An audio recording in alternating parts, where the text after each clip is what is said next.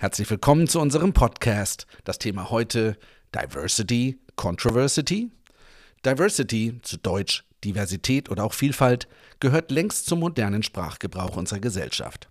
Allerdings spalten sich bei dem Thema auch durchaus die Geister. Die Frage ist, warum eigentlich? Mein Name ist Andreas Renner. Ich freue mich auf meine Gäste und einen spannenden Austausch zu diesem wichtigen Thema. Das Konzept Diversity hat seinen Ursprung in der Bürgerrechtsbewegung der USA, wo es für den Kampf gegen Rassismus steht. Moderne Diversity zielt auf Anerkennung und Wertschätzung aller Menschen, und zwar unabhängig von sozialer oder ethnischer Herkunft, vom Geschlecht, von sexueller Orientierung, Religionszugehörigkeit oder Weltanschauung, Alter, physischer oder psychischer Fähigkeiten. Die Grundidee jeder Mensch ist einzigartig und sorgt damit für Vielfalt in unserer Gesellschaft. Diversity betrifft somit alle. Macht Sinn und klingt nach etwas, was eigentlich für jedermann unterstützbar sein sollte. Aber in der Realität ist das Thema offenbar noch schwer in die Köpfe der Menschen zu bekommen. Warum ist das so? Darüber spreche ich mit Frau Prof. Dr. Nicole Hegel, Vizepräsidentin der Hochschule Coburg und Initiatorin bei der Gründung des Referats Diversity an der Hochschule Coburg. Frau Prof. Dr. Claudia Lorenscheid, Professorin für internationale soziale Arbeit und Menschenrechte an der Hochschule Coburg. Und last but not least, Joelle Müller, Studentin der sozialen Arbeit im sechsten Semester an der Hochschule Coburg, Vorstandsmitglied bei der studentischen Initiative Umbrella. Und Misha studiert ebenfalls soziale Arbeit, ist im achten Semester und schreibt ihre Bachelorarbeit zum Thema gendersensible Erziehung und toxische Männlichkeit. Wir leben in einer Welt, in der die Vielfalt von Lebensformen stetig zunimmt. Auch in Deutschland leben und arbeiten Menschen unterschiedlicher ethnischer Hintergründe, Religionen und Weltanschauungen, mit oder ohne Behinderung, junge und ältere Menschen, unterschiedlicher sexueller Orientierungen, Frauen, Männer, inter- und transgeschlechtliche Menschen. Diese Vielfalt macht die moderne Gesellschaft aus und bereichert sie letztlich. So zumindest lautet der Grundgedanke. Seit 2006 sind in der deutschen Gesetzgebung die Aspekte der Vielfalt im allgemeinen Gleichbehandlungsgesetz berücksichtigt und sollen Personen vor Diskriminierung schützen.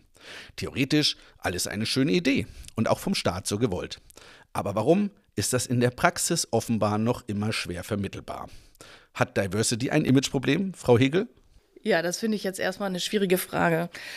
Ich habe mir da äh, selber viele Gedanken gemacht, natürlich äh, berufsbedingt, aber auch als Person, die überzeugt ist vom Diversity-Gedanken und ich glaube, dass ganz viel Unsicherheit dahinter steckt, was Diversity jetzt eigentlich ist.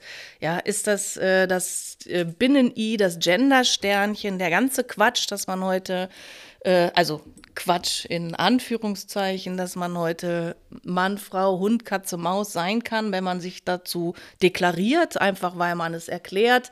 Ich glaube, dass einfach nicht wirklich klar ist, was sich dahinter verbirgt. Wie definiert denn jeder von Ihnen Diversity?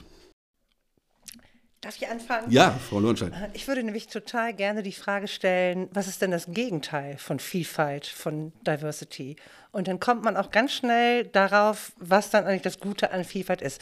Oder? Also als Gegenteil von Diversity würde ich äh, beschreiben Einfalt, Monokultur, äh, eben nicht Heterogenität, sondern Homogenität, das Gegenteil von äh, Freiheit, Ungleichbehandlung, das sind alles Gegenkonzepte quasi zu äh, Vielfalt. Und dann können wir eben gucken, was wäre denn eigentlich ein positives Verständnis von Vielfalt? Das hat ganz viel mit Freiheit zu tun. Freiheit, so zu sein, äh, wie ich bin. Äh, und das auch in der Öffentlichkeit sein zu dürfen. Ich muss mich dafür nicht im Keller verstecken. Äh, und äh, ich werde dafür anerkannt. Ich werde dafür nicht mit Hass überschüttet oder mit äh, Ausgrenzung und Gewalt überschüttet, sondern ich darf ein selbstverständlicher Bestandteil gesellschaftlicher und menschlicher Vielfalt sein. Und das äh, würde ich herleiten aus dem Menschenrechtsschutz. Jetzt darf ich mal schnell Artikel 1 der Allgemeinen Erklärung der Menschenrechte zitieren. Alle Menschen sind frei und gleich an Würde und Rechten. Da steckt die Freiheit drin, die Gleichheit drin, die Basis dafür, unsere Menschenwürde. Und Vielfalt ist die Idee, das Ganze umzusetzen. Deswegen gehört zu Vielfalt aus einer Menschenrechtsperspektive zwingend auch das Konzept von Inklusion. Da können wir auch gleich wieder aufs Gegenteil gucken. Was ist das Gegenteil von Inklusion? Exklusion, Ausschluss, du gehörst nicht dazu. Letztendlich geht es darum, Zugehörigkeit selbstverständlich formulieren zu dürfen. Und wer möchte nicht dazugehören? Alle Menschen, die einmal erlebt haben, was es heißt, an den Rand gestellt zu werden, ausgesondert zu werden, selektiert zu werden, zum Beispiel in ein Förderschulsystem, was neben dem allgemeinen Schulsystem äh, existiert, die werden diesen Schmerz erlebt haben, ich werde ausgegrenzt. Und genau darum geht es, dass wir diesen Schmerz als Gesellschaft nicht reproduzieren und uns selber fragen, was kann ich dazu tun, dass äh, ich selber nicht so einen Schmerz mit äh, reproduziere? Äh, wie kann ich Menschen äh, einladen? Und das bedeutet womöglich, möglicherweise auch, dass ich was lernen muss. Und wenn Sie jetzt gefragt haben, woran liegen diese Widerständigkeiten, die liegen daran, dass ich was lernen muss. Und nicht alle Menschen äh, sind an der Hochschule und verstehen sich als Lernende, sondern äh, sind eben nicht bereit, diesen Lernprozess zu gehen.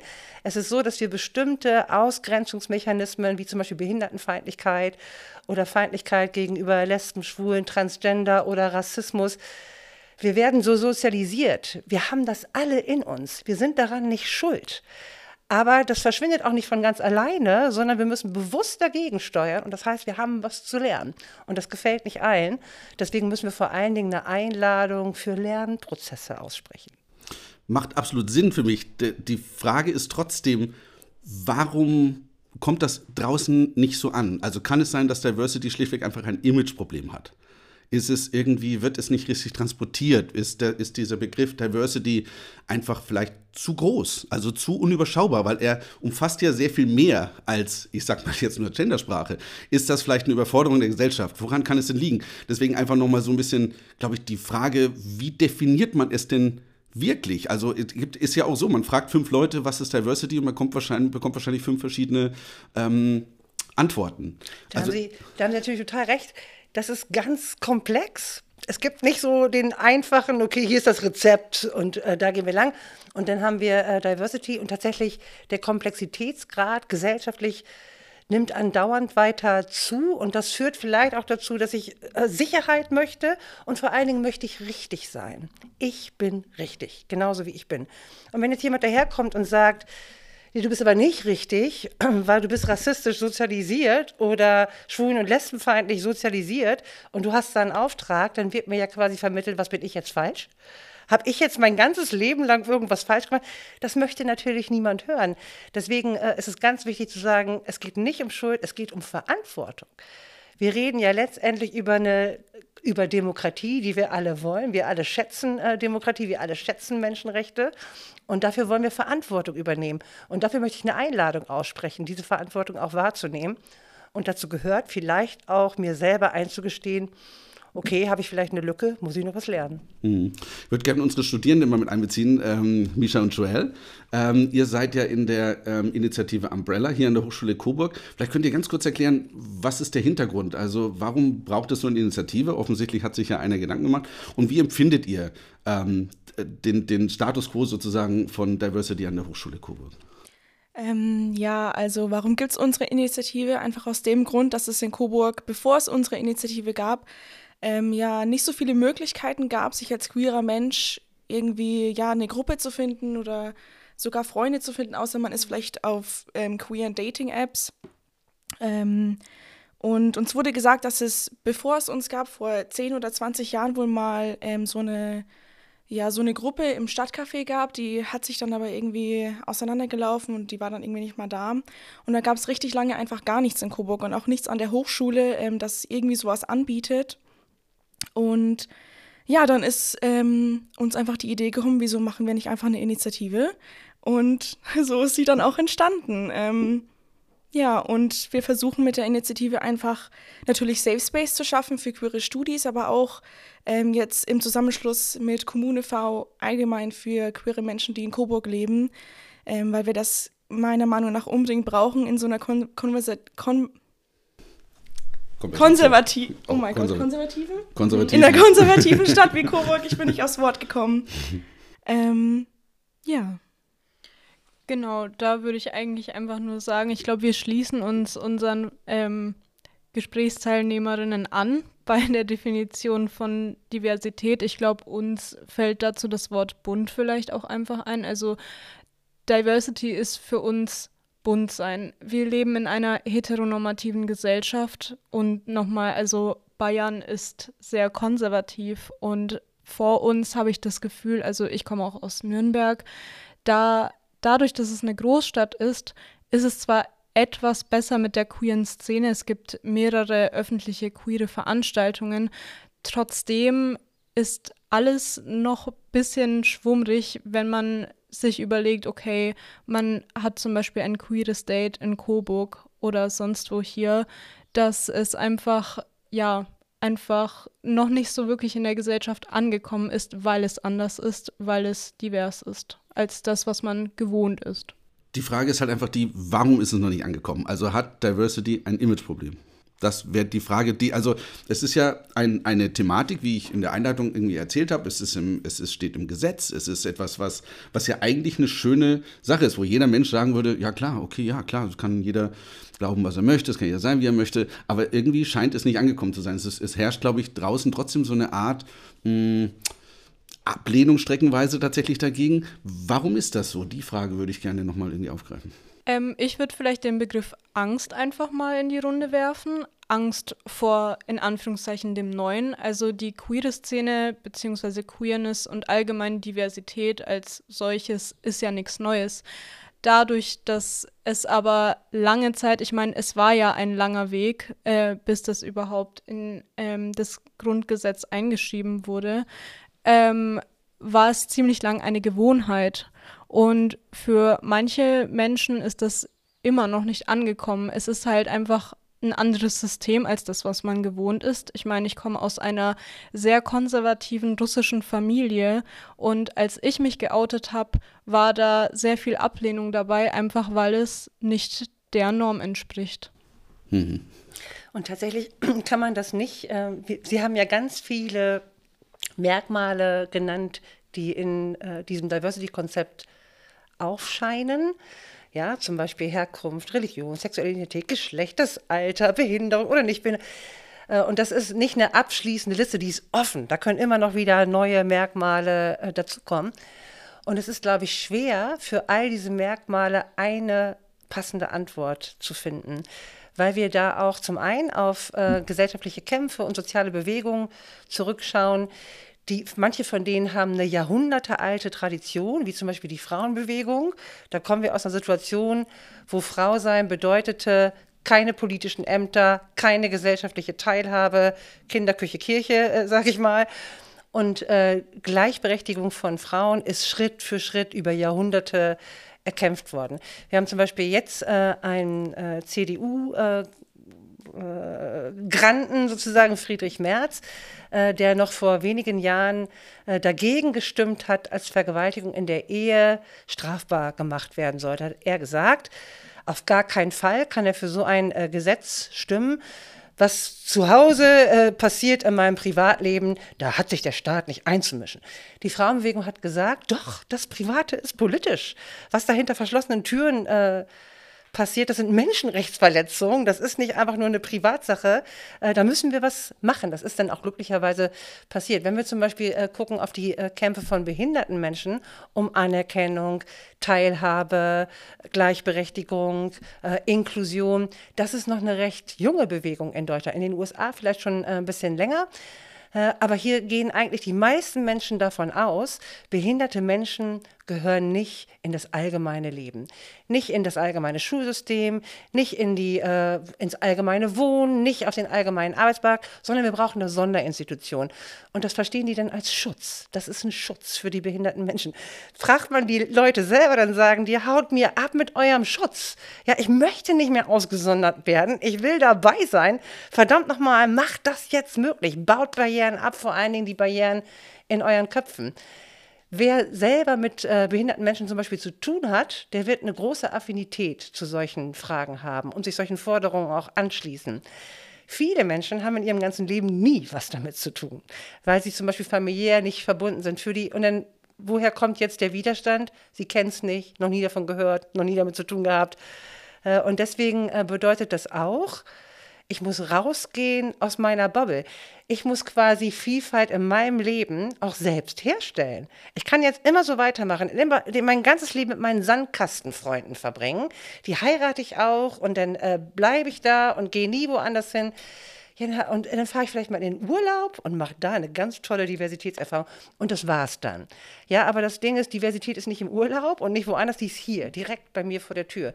Und um die zu erleben und um die zu verstehen und um auch diese ganzen unterschiedlichen Gruppen zu verstehen, haben wir quasi auch sowas wie eine Bringschuld. Jetzt ist das Wort Schuld da drin, aber versteht ihr, was ich meine? Also das ist etwas, was wir selber auch tun müssen und herstellen müssen. Wenn wir die ganze Zeit in solchen geschlossenen Räumen leben, dann äh, werden wir mit der Diversität nicht in Kontakt kommen. Und das ist vielleicht auch das, was den Leuten stinkt. Auch, dass äh, Vielfalt immer schön bunt ist. Und solange, das sagt auch Coburg, hier leben 162 Nationen, Let's Party, einmal im Jahr machen wir eine internationale Woche und dann essen wir mal alle schön türkisch, arabisch und super. Das ist die Art von Vielfalt, die wir mögen. Aber Vielfalt ist eben auch sperrig, die stört, die ist komplex, da werden Forderungen gestellt, die passen mir vielleicht nicht. Und das bedeutet, ich muss mich bewegen. Und das passt vielen Leuten nicht. Heißt das womöglich auch, ich muss mir meine eigenen Privilegien angucken?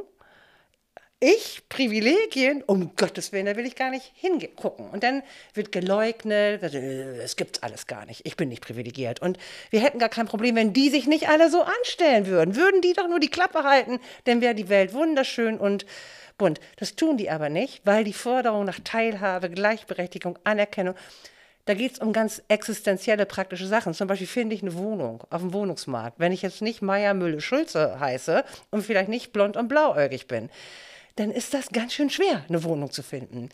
Und das heißt, als Wohnungsanbieter kann ich viel für Diversität tun, wenn ich mal gucke, wem gebe ich denn jetzt meine Wohnung? Wem vermiete ich die denn? Wem verkaufe ich die Claudia, ich muss dich jetzt mal bremsen, weil das, das, sind natürlich alles flammende Reden für Diversität, aber die Frage ist ja andauernd, warum gelingt das nicht? Das ist ja Ne? Und du sagst es ja schon, ich muss selber was lernen, ich muss mich bewegen, ich muss mich in Frage stellen. Warum soll ich das tun? Weil wir, die Normalos, ja, sind ja immer noch mehr als die Queeren und was soll das überhaupt sein? Und wir merken ja hier an der Diskussion schon, wir sind jetzt alle dafür, wir sind aufgeklärter, manche mehr als andere, aber ich glaube, dass die Diskussion hier vielleicht so geführt würde. Und wenn jetzt hier ein Gegner oder ein Kritiker, Kritikerin säße, würde sagen, warum soll ich das? Also wir sind mehr, warum soll ich jetzt für jede noch so kleine Untergruppe, warum soll die sichtbar und repräsentativ werden? Und deswegen weiß ich nicht, ob Image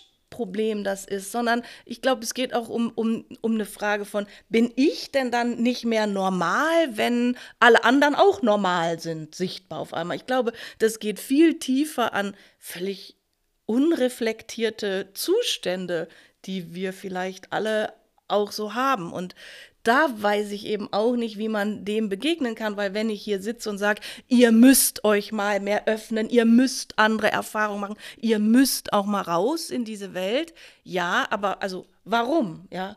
Was ist der Vorteil dessen, das zu bringen? Also ist denn jeder so neugierig und will alles kennenlernen? Und da weiß ich mir dann manchmal keinen Rat, bis hin zu, dass mein Erleben manchmal ist, dass gar nicht bekannt ist, dass so alte Gedanken oder alte Konzepte, auch wie Inklusion oder Frauenbewegung, auch Teil sind, sondern die sehen dann Menschen mit bunten Haaren, die queer sind. Was ist denn queer? Was heißt das denn? Und was darf ich denn noch sagen, ohne jemanden zu verletzen, weil ich am Ende auch nur eine mittelalte weiße Frau bin, die sich bemüht, all das zu verstehen. Ich glaube, das spielt da viel eine Rolle. Und wie können wir uns da annähern? Wie schaffen wir Möglichkeiten, Plattformen, Forum, wo ich vielleicht auch mal Ihnen meine Fragen stellen dürfte? Ähm, ohne dass die vielleicht gerade falsch sind. Ich glaube, dass viel dann auch Unsicherheit ist und selbst wenn wir dann bemüht sind, diese ganze neue Welt und Bewegung zu verstehen, wie mache ich das denn, ohne es falsch zu machen? Weil ich ja gar nicht mehr weiß, was dann richtig und falsch Aber ist. Das ist genau der Punkt. Ich glaube, deswegen war die Frage nach dem Imageproblem. Das ist was, was ich jetzt aus dem Bauch raus so empfinden würde, ähm, nachdem ich mich mit dem Thema beschäftige, man, man einfach mal so durch die Medien liest ne? und ähm, zum Beispiel ähm, einfach auch mal sieht, zwei Drittel der Deutschen finden die Gendersprache doof. Also können damit nichts anfangen, finden das übertrieben. Ähm, und es ist so ein bisschen, äh, so ein bisschen wie bei den Klimaklebern, die eigentlich eine schöne Botschaft haben und sinnvoll und sagen, hey, letzte Generation, wir müssen was tun. Aber natürlich durch die radikalen Aktivitäten, die sie machen, bei der Bevölkerung eher ins Negative rutschen. Und so ist so, das ist ein Imageproblem, denke ich, ne? wo, man, wo ich denke, okay, das Gendern ist was, was vielleicht Diversity tatsächlich einen schlechten Ruf bringt, wo die Leute sagen, boah, ihr seid ihr das mit diesem Gendern, boah, habe ich keinen Bock drauf. Und damit aber auch schon vergessen, was noch mehr dahinter steckt. Ähm, ich fand es ganz interessant, Frau Lonscher, dass Sie gesagt haben, ähm, das Beispiel der Behinderte. Ich gebe Ihnen einfach mal noch ein paar Fakten, habe ich rausgesucht, ähm, die auch zeigt, okay, es geht eben um mehrere Gruppen. Es geht um die Behinderten, es geht aber beispielsweise eben auch um Frauen am Arbeitsplatz ähm, oder Arbeitsplätze. 18 Prozent weniger verdienten Frauen im Jahr 2020 als Männer in Deutschland. Und nur jede dritte Führungskraft war im Jahr 2019 in Deutschland eine Frau.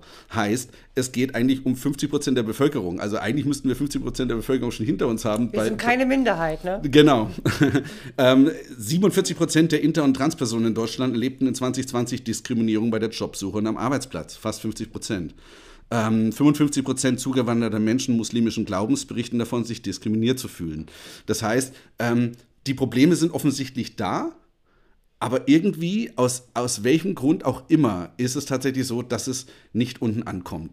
Und ähm, das wäre halt die Frage, die ich gerne tatsächlich mal erörtern würde. Und man sagen, wir, wir als Hochschule, wir tun was. So, wir haben ein Referat gegründet, Diversity. Wir versuchen das in die Lehre zu bringen, wir versuchen das in die Verwaltung zu bringen, wir versuchen all das. Wir haben ähm, Initiativen, studentische, das ist super. Aber können wir sozusagen so eine Strahlkraft erzeugen? Können wir im Endeffekt so ein, so ein Feuer starten und sagen, okay, ähm, wir tun was, wie, wie, können wir das jetzt nach draußen tragen? Können wir, was ist, könnte unser Beitrag sein? Da könnte ich vielleicht mich sofort einklinken.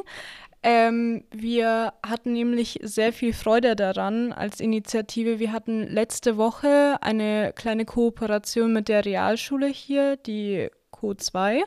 Und das war mit Kindern in der Altersgruppe 5. bis 8. Klasse. Und wir durften für die Pride Week oder für den Pride Month eben bisschen Aufklärungsarbeit leisten. Und man hat bemerkt, wie viel Spaß die Kinder daran hatten und dass die Nachfrage hoch war, sogar bei den Betreuerinnen, dass ihnen einfach eine Fortbildung, eine Weiterbildung fehlt, weil eben, ja, die Zukunft, die Kinder, die Gesellschaft allgemein wird einfach viel vielfältiger. Es ist so viel Diversity bei uns und ähm, es ist einfach viel mehr Mut bei uns, habe ich das Gefühl, auch wenn es ums Outen zum Beispiel geht. Es waren einige queere Kinder auch da, ähm, beziehungsweise es wird sehr viel darüber gesprochen, dass Queerness einfach mehr also gezeigt wird ähm, bei den Jüngeren. Und deshalb war es einfach sehr schön, Mut zuzusprechen, Fragen zu beantworten. Und das war für uns einfach sehr schön, dass wir da teilhaben konnten und aufklären konnten, Fragen beantworten konnten und Mut zusprechen konnten. Also ich glaube, wir würden die Frage mit Ja beantworten. Wir haben auf jeden Fall ähm, schon viel ähm, Lust darauf, was beizutragen und das haben wir gut geschafft. Und ich würde zu dem geschlechtsneutral, ähm, zu der geschlechtsneutralen ähm, Sprache gern auch was dazu beitragen. Und zwar, also ich identifiziere mich als eine nicht-binäre Person. Ich mag es nicht so wirklich, wenn man Pronomen verwendet. Ähm, und mir sind zum Beispiel solche Begriffe wie, ähm, keine Ahnung, Konditor oder so, wenn ich jetzt zum Beispiel in die in das Arbeitsfeld gehen würde, nicht Konditorin oder einfach Kuchen backende Person, keine Ahnung was, aber halt einfach nicht dieses In oder dieses Frau oder keine Ahnung. Und ich merke schon sehr verschiedene Reaktionen darauf. Ähm, aber um mal nicht bei der einzigen Person zu bleiben, ich meine, ich denke mir, wer bin ich denn schon so? Es gibt nämlich eine Studie von 2015, die ist sehr, sehr bekannt. Ähm, die heißt, einen Moment, ich schaue mal kurz. Das ist die Yes, I Can Effects of Gender Fair Job Descriptions on Children's Perceptions of Job Status. Ja. genau, das ist nämlich eine sozialpsychologische Studie gewesen. Äh, die wurde mit 591 Kindern, äh, Grundschulkindern durchgeführt. Und ähm, es gab eben zwei Gruppen. Bei der einen Gruppe, die unterteilt war, wurde eben in geschlechtsneutraler Sprache gesprochen. Und man hat, beziehungsweise man hat gesagt, Kosmetikerin, Kosmetiker, hat eben in Klammer, äh, in Anführungszeichen typisch männliche, typisch weibliche Jobs genommen, hat beide sozusagen erklärt. Und man hat tatsächlich festgestellt, dass in der Gruppe, in der ähm, beides aufgeführt wurde, so, äh, sowohl Erzieher, Erzieherin, Friseur, Friseurin etc., ähm, mehr Kinder sich mehr zugetraut haben, also zuversichtlicher waren, dass sie das auch schaffen. Weil man muss dazu sagen, es hat natürlich sehr viel Sozialpsychologisches, dass man das so verknüpft mit, das ist eher männlich, das ist eher weiblich, männlich ist gleich stark, weiblich ist gleich schwach, Kosmetik und so weiter. Ähm, und ich darf jetzt, während ich für meine Bachelorarbeit recherchiere, natürlich auch sehr viel dazu mit einlesen in diesem Bereich. Und es ist immer noch erschreckend, dass so viele Kinder bestimmte Berufe einfach assoziieren mit, nee, das schaffe ich sowieso nicht und ich gehe dann lieber dahin. Und ähm, ich finde, wenn man bei sich nicht anfangen möchte, wo ich einfach mal auch mal zu Frau Lornscheid, also den Begriff mit oder den Satz Check your privileges. Also ist immer noch schwer, natürlich, sich an die eigene Nase zu fassen. Ähm, fällt es einigen vielleicht leichter, daran zu denken, dass es das Umfeld, das nahe Umfeld, das eigene Kind, der Cousin, was weiß ich was ähm, betreffen kann und man da auf jeden Fall einen Unterschied, einen starken Unterschied machen kann. Ich glaube, das hätte mir nämlich auch sehr viel geholfen in der Schule. Ja, da würde ich gleich gerne mal einhaken, weil als wir dann dieses Referat gegründet haben, Diversity, es, also es ist ja nicht nur so, dass, dass Kritik oder Widerstand von extern kommt, wir haben ja durchaus auch intern Diskussion oder Austausch dazu, um es mal so auszudrücken. Und es kam auch die Anmerkung, dass das nichts mit der Mitte der Gesellschaft zu tun hat. Und natürlich mache ich mir dann Gedanken darüber. Und dann merke ich aber doch, also es kommt ja sogar jetzt auch hier in Coburg langsam an, dass wir queere Menschen haben oder Menschen, die sich äh, äh, nicht als Mann oder Frau identifizieren und so weiter. Und darüber dann zu lernen, wie wollen sie denn dann angesprochen werden? Also was ist, äh, wie mache ich das, wenn ich gar kein Pronomen verwenden kann? Das muss ich ja erst lernen, ja, wie das dann geht. Ähm, und das, das wäre dann die Aufgabe. Und da denke ich schon, dass wir als Hochschule eine Aufgabe haben, zu sagen, ja, das ist aber anscheinend durchaus gesellschaftlich relevant und damit müssen wir uns ja beschäftigen. Und deswegen hat sich die Hochschulleitung auch entschlossen, diesen Weg zu gehen, mit großer Unterstützung dann auch von ähm, Claudia Lohenscheid und den Frauenbeauftragten und anderen. Aber es ist eben kein Gender-Thema nur, sondern es geht um die Vielfalt, die wir eigentlich alle haben. Und eigentlich ist das eine Bereicherung, weil es würde mich ja auch in die Situation bringen zu sagen, was ist an mir eigentlich divers, weil ich das, was ich noch gar nicht kenne, weil ich es bislang gar nicht durfte oder mir gar nicht klar war, dass das vielleicht ein Diversitätsthema ist, ja. Das äh, steht ja jetzt nicht nur den jungen Menschen zu. Also insofern glaube ich schon, dass wir das einfach mitgestalten sollten als Hochschule. Und natürlich haben wir dann aber intern die Frage, machen wir das auf einem politischen Parkett, machen wir das institutionalisiert oder bleibt das doch am Ende auch eine persönliche Frage äh, eines jeden Hochschulmitglieds hier? So, und, und meine Idee oder Vision, um das auch sichtbarer zu machen, wäre, warum geht die Hochschule nicht auch mit einem Wagen am Christopher Street Day mit und ist da präsent und zeigt sich da und macht das.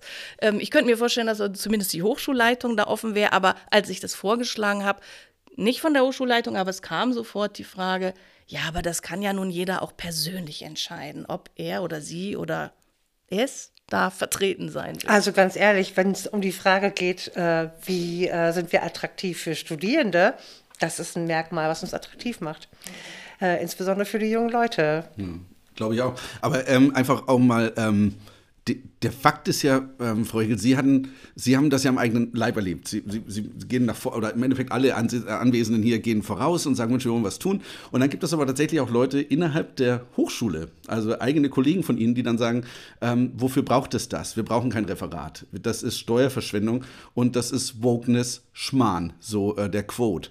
Ähm, das ist doch, einerseits ist das doch erschreckend irgendwie, oder? Dass wir, dass wir, wie gesagt, für mich, für mich persönlich ist es auch so. Man liest das und denkt sich, eine schöne Sache, ja klar, sollen wir als Menschen irgendwie ähm, so leben, dass jeder, ne, wir, wir, sind alle unterschiedlich oder wir sind alle nicht gleich, aber wir sollen alle gleichberechtigt sein. Das ist doch ein schöner Gedanke. Nur, wie wie sollen wir jetzt im Endeffekt das nach draußen transportieren, wenn eigentlich innerhalb selbst auch unserer Hochschulgemeinschaft es so ist, dass es Leute gibt, die sagen, das ist ja Wognischmann oder das ist womöglich im, im schlimmsten Fall sogar noch äh, Verschwendung von Steuergeldern. Ja, also zuerst mal, was ich dann tue, um mich selber nicht zu sehr aufzuregen, ist, dass ich sage, auch diese Menschen gehören ja zur Vielfalt dazu. Also das ist ja auch eine Gruppe, mit der ich umgehen muss und die da ist und die ihre Alleinstellungsmerkmale hat. Und das ist dann in Ordnung von daher. Und wir haben, sind, können frei unsere Meinung äußern. Ich finde, jeder kann auch sagen, ob das gut ist oder nicht. Wie ich das jetzt finde, das ganz öffentlich zu tun, müsste ich mir noch mal Gedanken drüber zu machen. Ich fand jetzt eher, also ich finde, man kann darüber diskutieren, wie man das Thema in die Gesellschaft bringen will, aber nicht mehr ob. Menschenrechte und Demokratie sind kein Selbstläufer. Wir können uns nicht ausruhen und sagen, yo, haben wir, passt. Sondern äh, Menschenrechte und Demokratie müssen tatsächlich von jeder Generation immer wieder neu definiert werden, neu sich angeeignet werden und auch neu verteidigt werden. Und wer ähm, dafür noch Überzeugung braucht, äh, der darf sich ja gerne einfach mal mit den gesellschaftlichen Megatrends äh, beschäftigen. Wir haben ganz viel Diversität, haben Sie gesagt, ne? Super Diversity äh, sagen wir auch. Und wir haben einen äh, Trend, der äh, relativ stabil sind, äh, und zwar dass zwischen 20 und 25 Prozent unserer Gesellschaft, ist auch nicht allein ein deutsches Phänomen, wir sehen es auch in vielen anderen Ländern, ähm, ganz äh, stabil am rechten Rand lang schrappen. Ja, da gibt es jetzt bei den äh, neuen Zustimmungswerten zur AfD eine ganz klar demokratiefeindliche äh, Partei, die mittlerweile glücklicherweise ja auch äh, beobachtet wird en entsprechend. Da gibt es ganz viel Protestwahl noch dabei von Leuten, die sagen, wir wollen den etablierten Parteien jetzt aber mal zeigen, wir sind nicht einverstanden. Okay, das sind alles Leute, die können wir noch einfangen, äh, denke ich. Aber da gibt es auch stabile Überzeugungen, äh, die wirklich ähm, ich denke, die haben wir verloren äh, als Gesellschaft. Weiß ich auch nicht, wie wir die noch wieder einfangen können. Aber die anderen, die interessieren mich. Wie kriege ich die zurückgeholt? Und äh, okay, und das ist kein Selbstläufer, das passiert nicht von ganz alleine. Die wachen nicht morgens auf und denken, ja, heute finde ich jetzt Demokratie doch wieder ganz gut und äh, mach wieder mit. Sondern äh, wir müssen tatsächlich äh, dafür äh, werben und in unserer Kommunikation besser werden was ist denn der Wert von demokratischen Gesellschaften? Was bedeutet mir persönlich denn Freiheit? Was bedeutet mir persönlich denn tatsächlich äh, mein Leben äh, auch leben zu können, ohne von äh, Gewalt, Diskriminierung und Hass betroffen zu sein. Und mehr und mehr kriegen das die Leute auch mit, weil gerade in äh, Social Media, das geht euch allen wahrscheinlich am Tisch so, habt ihr schon mal Hass abgekriegt und wisst, äh, wie übel das ist und was für solidarische Netzwerke man braucht, um das auch tatsächlich wieder verarbeiten zu können. Das bedeutet, ähm, Diversität kostet Geld, Demokratie gibt es nicht umsonst. Menschenrechte müssen verteidigt werden. Dafür braucht es Ressourcen. Dafür braucht es uns alle individuell am Abendbrottisch, in der Familie, im Freundeskreis. Nicht die Klappe halten, wenn da jemand rassistisch, sexistisch oder sonst was sagt. Was. Macht den Mund auf. Wir haben auch so eine Kultur des Schweigens ich halte mal die Klappe, ich will mit dem ja morgen auch noch ein Bier trinken. Also sage ich mal lieber nichts. Doch, sagt was. Das ist auf einer individuellen Ebene. Dann brauchen wir aber auch Institutionen. Wir brauchen Institutionen, wo strukturell Wissen, Ressourcen aufgebaut wird, wo wir dann wirklich auch äh, Leute haben, die Experten sind in Kommunikation ja, und äh, die wir anrufen können sagen, wir haben hier äh, das und das Thema, äh, kommst du, wir brauchen dich als, äh, als Kommunikations-, äh, als, als Sprachrohr quasi für diese ganzen Anliegen, die sich hinter Diversität äh, ver verbergen oder die damit verbunden werden. Und äh, was wir haben, sind die gesetzlichen Grundlagen, oder? Ich habe vorhin schon die allgemeine Erklärung der Menschenrechte zitiert. Wir haben wunderbare Verfassung, unser Grundgesetz, wir haben die Europäische Grundrechtecharta, wir haben die Europäische Menschenrechtskonvention. Auf den Gesetzen, auch da entwickelt sich viel weiter. Auch das AGG beispielsweise, Sie haben es benannt, das wird äh, reformiert werden. solche Gesetzestexte, die wachsen und entwickeln äh, sich auch. Alle haben geschrien am Anfang 2006, ne? AGG, oh Gott, die Klagewelle wird über Deutschland rollen, das wird ganz, ganz schlimm werden. Das ist nicht passiert. Ja, also, ja, Punkt. Ich finde, äh, äh, Misha, du hattest vorhin äh, einen sehr guten Punkt noch gebracht, wie du gesagt hast, ähm, die Menschen empfinden Angst. Es ist auch so eine, so eine Gesellschaft der Angst. Ähm, das kann ich auch nachvollziehen, wenn wir jetzt überlegen, ihr habt erzählt, ihr geht in Realschulen, da könnt ihr mit Jüngeren sprechen. Aber was, was ist denn mit den Älteren, die tatsächlich, sage ich mal, vielleicht auch in einem ähm, konservativeren Deutschland aufgewachsen sind, wo das alles früher noch nicht so normal sind, die jetzt plötzlich sagen müssen, ach, wie Männer dürfen Männer heiraten und was da denn los? Wie, wie könnte man die denn erreichen? Wäre das auch eine Möglichkeit für euch zu sagen, Mensch, man, man muss vielleicht ein bisschen mehr noch in die Öffentlichkeit gehen, wir dürfen die, wir müssen die abholen irgendwo und ihnen erklären, hey, wir sind keine Monster oder wir sind nicht irgendwie komische Weirdos, sondern ähm, wir sind ganz normale Menschen und wir erklären euch einfach nur mal unsere, unser, unser Empfinden, unsere Gefühle. Ja, ähm, also ich glaube auch, dass ein großer Teil von dem Imageproblem tatsächlich Überforderung ist. Ähm, alleine der Unterschied zwischen Sex und Gender kann schon eine Person total überfordern. Hat es auch mich am Anfang, wo ich noch nicht Teil dieser Community aktiv war. Ähm, und wie können wir diese Leute abholen? Das ist eine sehr gute Frage, über die wir uns auch schon öfters unterhalten haben innerhalb von Umbrella. Ähm, und ich denke einfach, das Wichtigste ist, das so niederschwellig wie möglich zu gestalten. Ähm, auch so mit deutschen Wörtern, also nicht Diversity zum Beispiel, sondern dann halt eben Diversität zu sagen. Ähm, aber Oder ich glaube, das. Vielfalt, ne? Vielfalt. Genau, also ich mein, ja. Wenn ich mir jetzt vorstelle, so eine, so eine Großmutter in Bad Rodach, ja. Kann ja. damit selbst mit Diversität vielleicht nicht so viel anfangen, ohne jemand zu nahe treten zu wollen oder der Großvater, aber. Und die denkt dann an Landwirtschaft. Ja, genau. Ne? ja. ja. aber das, das, ähm, genau das ist der Punkt, den ich vorher schon sagte, ne? Dieses, dieses, es ist LGBTQ. Ja. Ähm, wie soll das einer verstehen, der vielleicht in einem, aus, einem, aus einer anderen Generation kommt, ne? Oder eben Diversity oder all diese Begriffe.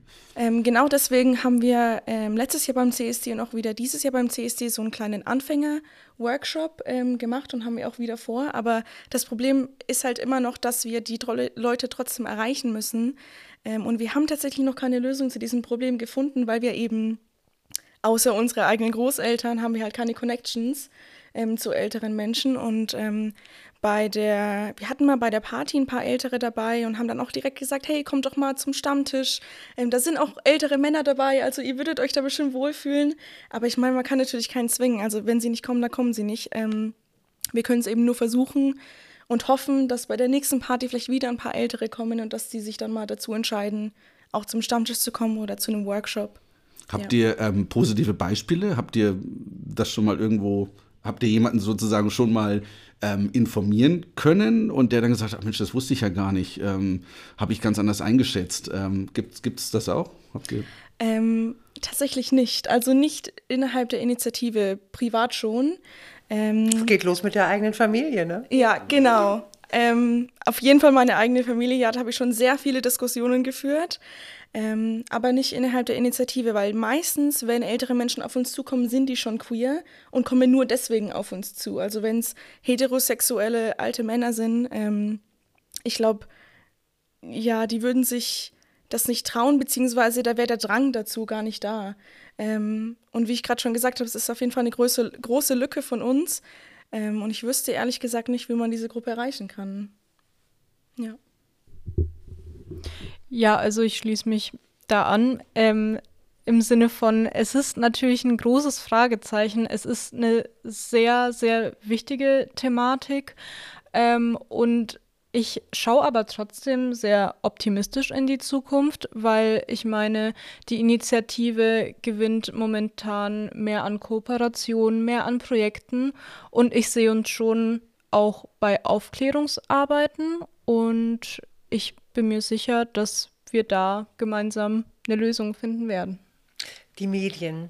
Wir brauchen die Medien als Partner und äh, Partnerin. Es ist einfach immer noch so, was ist die meistgelesenste Zeitung im Land? Die mit den großen Buchstaben. Und äh, wer unterhält Trollfabriken, die zu nichts anderem äh, gut sind, als Hass und Zwist und Spaltung zu stören.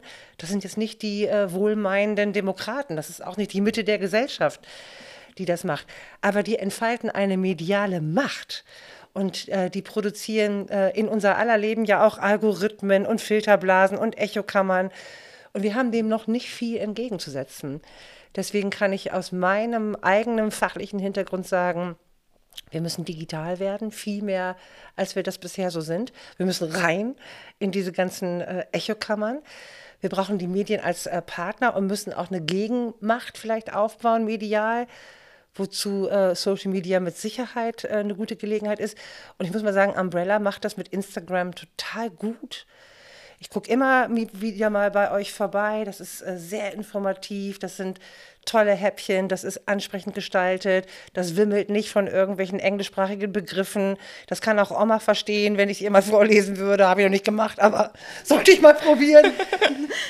Äh, das, ich glaube, da sind wir auf dem äh, richtigen Weg. Und Kunst, äh, Kultur als Partner, Partnerin, äh, das glaube ich, äh, macht auch total Sinn. Wo können wir auch in Coburg frei werdende Nischen äh, so besetzen, dass da Orte und Räume geschaffen werden für Begegnungen. Ich fahre zum Beispiel jetzt gerade mal beim Kaufhof vorbei und denke, hm, das ist ja irgendwie ein dickes Ding, so mitten in der Stadt. Echt viele Quadratmeter. Könnte das nicht ein Ort sein für Begegnung zum Thema Vielfalt, für äh, Kommunikation? Können wir die Stadtgesellschaft auch mit in die Verantwortung nehmen und fragen, liebe Stadt Coburg, äh, magst du uns Räume dafür geben, ja, dass wir äh, das Image, so wie Sie es gesagt haben, von äh, Diversität tatsächlich äh, aufbessern, dass wir es präsent machen und dass wir das eben auch als etwas verstehen. Es ist komplex, es darf auch stören. Wie gehen wir mit den Störungen um? Let's talk about it. Mhm. Ich glaube, das ist der Punkt. Ähm, ich, ich weiß zum Beispiel jetzt, also für Coburg sprechend, ähm, die, die Stadt die Stadtoberhäupter sind sehr interessiert an der Thematik, aber gleichzeitig es gibt keine Diversity-Beauftragten innerhalb der Stadt. Es gibt eine Frauenbeauftragte und das war's. Andererseits ist die es super so, ist. Ja, ja, ja. Aber das wäre halt jetzt so die Frage, okay, ähm, macht das, würde es einen Unterschied machen, dass man sagt, okay, man würde jetzt schon mal in allen öffentlichen ähm, Institutionen äh, Diversity-Beauftragte installieren. Ist das ein Schritt? Oder ähm, müsste rein theoretisch jetzt auch zum Beispiel die Hochschule, ähm, wie Sie sagen, ne, näher mit, mit den Behörden zusammen arbeiten und sagen, Mensch, was können wir denn gemeinsam machen? Gemeinsam sind wir stärker. Also, dass wir das hier für uns in die Lehre, Forschung alles integrieren können, super. Und, und dann Studierende gehen raus in die Welt und, und hoffentlich verbreiten diese Message auch weiter. Aber was kann man tatsächlich ne, noch konkreter tun, indem man sagt, Mensch, eigentlich die Stadt möchte auch, wir wollen auch, was, was sind die Möglichkeiten? Ne? Wäre jetzt auch noch die Frage, könnte man beispielsweise mal ganz äh, kontrovers gefragt mit Kirchen enger zusammenarbeiten, weil ich glaube, das ist ja oftmals eben auch ein religiöses Problem ist. Dass Leute sagen, nee, ähm, Männer und Frauen haben zu heiraten und nicht Frauen und Frauen. Ähm, wir haben tatsächlich einen queeren Gottesdienst, ähm, wieder beim CSD, sorry für die Eigenwerbung. Ähm, aber das war letztes Jahr so, das wird dieses Jahr ähm, auch wieder so sein. Aber außerhalb von dem queeren Gottesdienst ähm, hatten wir ehrlich gesagt noch gar nicht so wirklich drüber nachgedacht, mit Kirchen zu arbeiten. Ähm, einfach weil ich so das Gefühl habe, dass wir noch komplett an den Anfängen sind. Also es gibt uns quasi eigentlich schon zwei Jahre, glaube ich, oder ein bisschen länger als zwei Jahre. Aber wir sind immer noch dabei, quasi mit den Basics anzufangen, an der Hochschule Workshops anzubieten und halt dann am CSD oder mal bei den Diversity Days mitzumachen. Ähm, aber ja, das ist ein guter Input und wir sollten uns das mal überlegen, ob wir das vielleicht mal machen. Wir sind ja auch in der Nachbarschaft von Nürnberg. Wir hatten gerade den Kirchentag in Nürnberg. All das, was wir hier diskutieren, wurde auf dem Kirchentag auch äh, diskutiert. Die Kirchen sind jetzt schon Partner, glaube ich. Äh, nicht alle so und da gibt es äh, sicherlich ähm, Unterschiede, aber auf jeden Fall gibt es da auch eine große Offenheit. Und die ganze Aufregung, die Mitte der Gesellschaft, die denkt, wo, wer, wer, repräsentiert denn uns und wieso sind denn wir nicht? Wir müssen jetzt immer nur über die reden und so weiter. Äh, die, da, diese Fragen sind da auch total aufgeploppt. Ein äh, Kollege, den ich äh, sehr, sehr äh, schätze, Sigmund Baumann, lebt leider nicht mehr, Soziologe, der hat äh, das ähm, thematisiert unter dem äh, Titel wir sind die aufgeregte Gesellschaft. Man könnte auch zuspitzen und sagen, wir sind die hysterische Gesellschaft. Wirklich, oder? Es ist egal im Moment, über welches Thema ich rede. Wollen wir über Fleischkonsum reden? Oh, und dann geht es sofort total äh, los. Wollen wir über, über Frauen reden? Oh, und dann geht es sofort total los.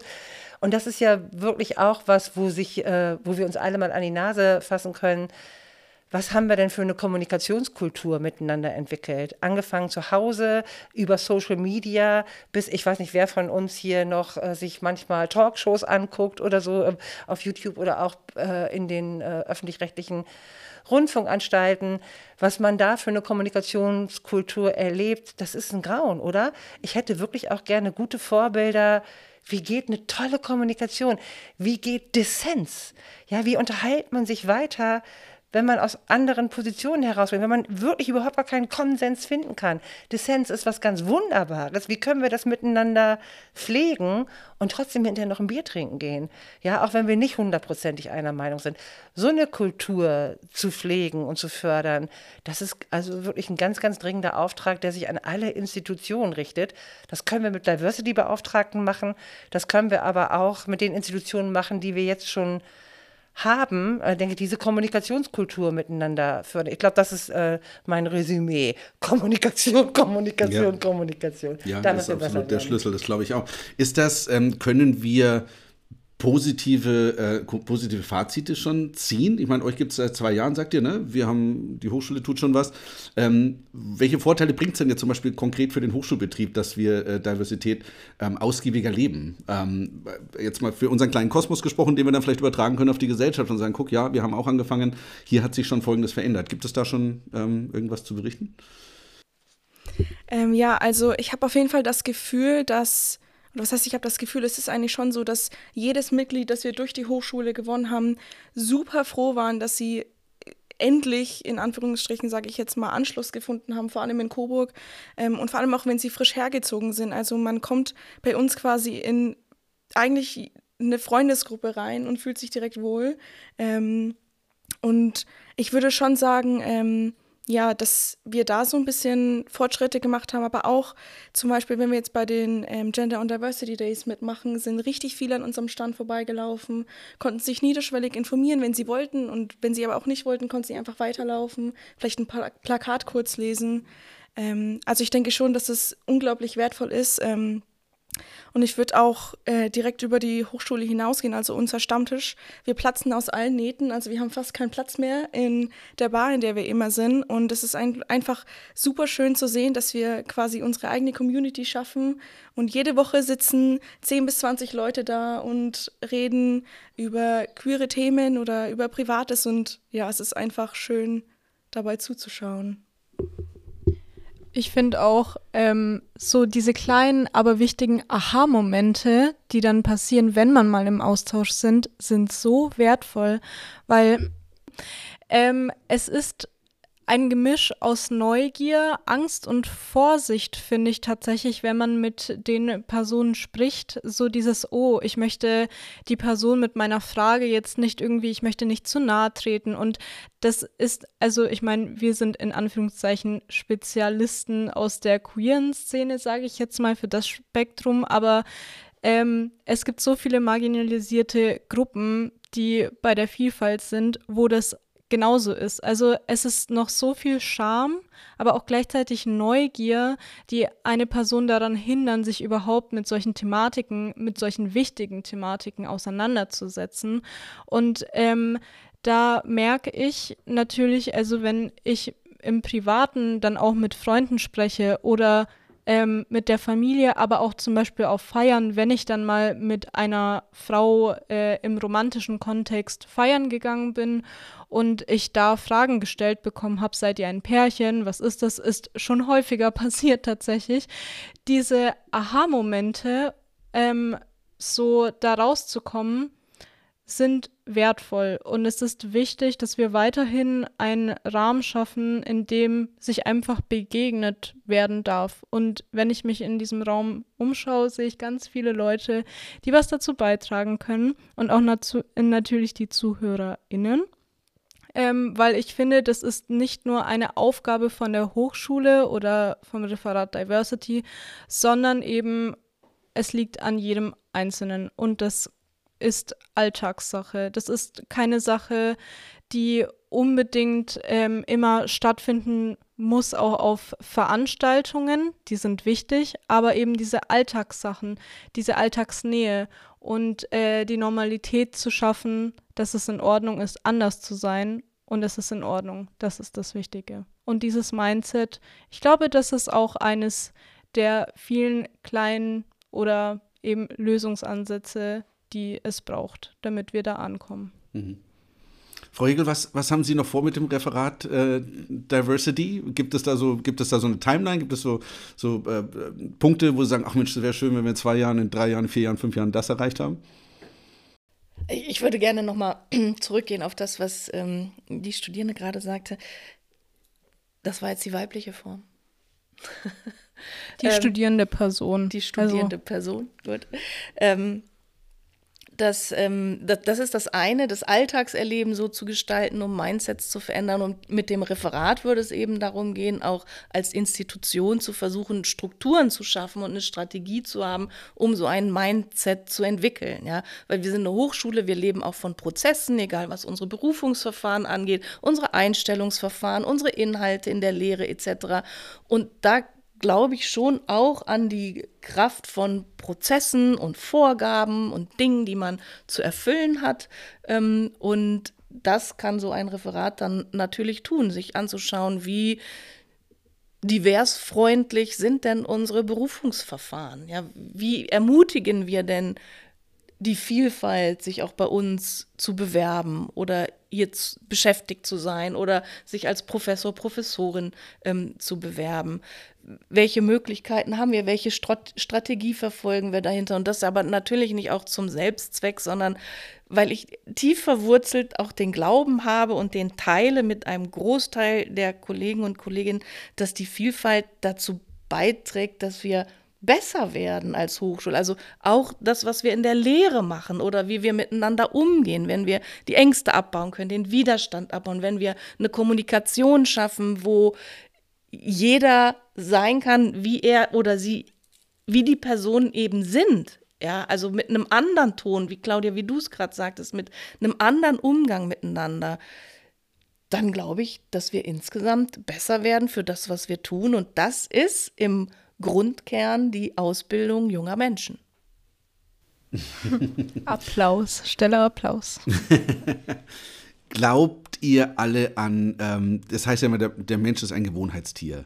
Und ich meine, ich, ich spreche jetzt mal so aus, aus im Endeffekt eigener Erfahrung. Ich weiß noch, äh, ich war äh, im, in den Ende der 80er, Anfang der 90er im Stadtjugendring tätig und wir fingen damals an, waren eine der ersten, die äh, geschrieben haben, liebe Mitgliederinnen und liebe Mitglieder. Das gab es tatsächlich bis dahin nicht, dann waren es die Mitglieder. Punkt. Ähm, und heute ist das völlig selbstverständlich. Also das meine ich damit, man gewöhnt sich an gewisse Dinge. Ne? Ähm, ist das so ein bisschen auch die Hoffnung, was Diversity angeht, dass man steht der Tropfen hüllt den Stein, dass man einfach die, die Botschaften nach draußen bringen muss, dass man Ängste abbaut und irgendwie sagt, Mensch, irgendwann wird das ganz normal. Ich glaube, es ist heute auch wesentlich normaler als noch vor zehn Jahren, dass, ähm, dass äh, Männer Männer heiraten und Frauen Frauen, richtig? Also es ist so ein, ist das etwas, was bei der Hoffnung mitschwingt, also bei euch oder bei, den, bei, dem, bei der Arbeit auch, die ihr tut?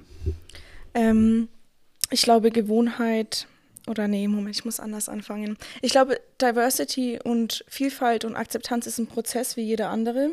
Ähm, und ich glaube, wir stehen ähm, noch ziemlich weit am Anfang von diesem Prozess, aber ich bin schon der Überzeugung, dass es, keine Ahnung, vielleicht nochmal in zehn Jahren oder in 20 Jahren dann nochmal besser wird. Also da würde ich auf jeden Fall zustimmen. Ähm, und ich weiß nicht, also Gewohnheit ist natürlich die Hoffnung. Oder die Hoffnung ist, dass es irgendwann einfach normal wird zu gendern, dass man gar nicht mehr dran denkt, das normal zu schreiben, also halt ohne Sternchen. Also Gewohnheit ist jetzt nicht der, Gewohnheit ist der eine Punkt, glaube ich, aber tatsächlich, glaube der richtige Punkt, den ihr vorhin angesprochen habt, ist Ängste auch abzubauen, die tatsächlich da sind.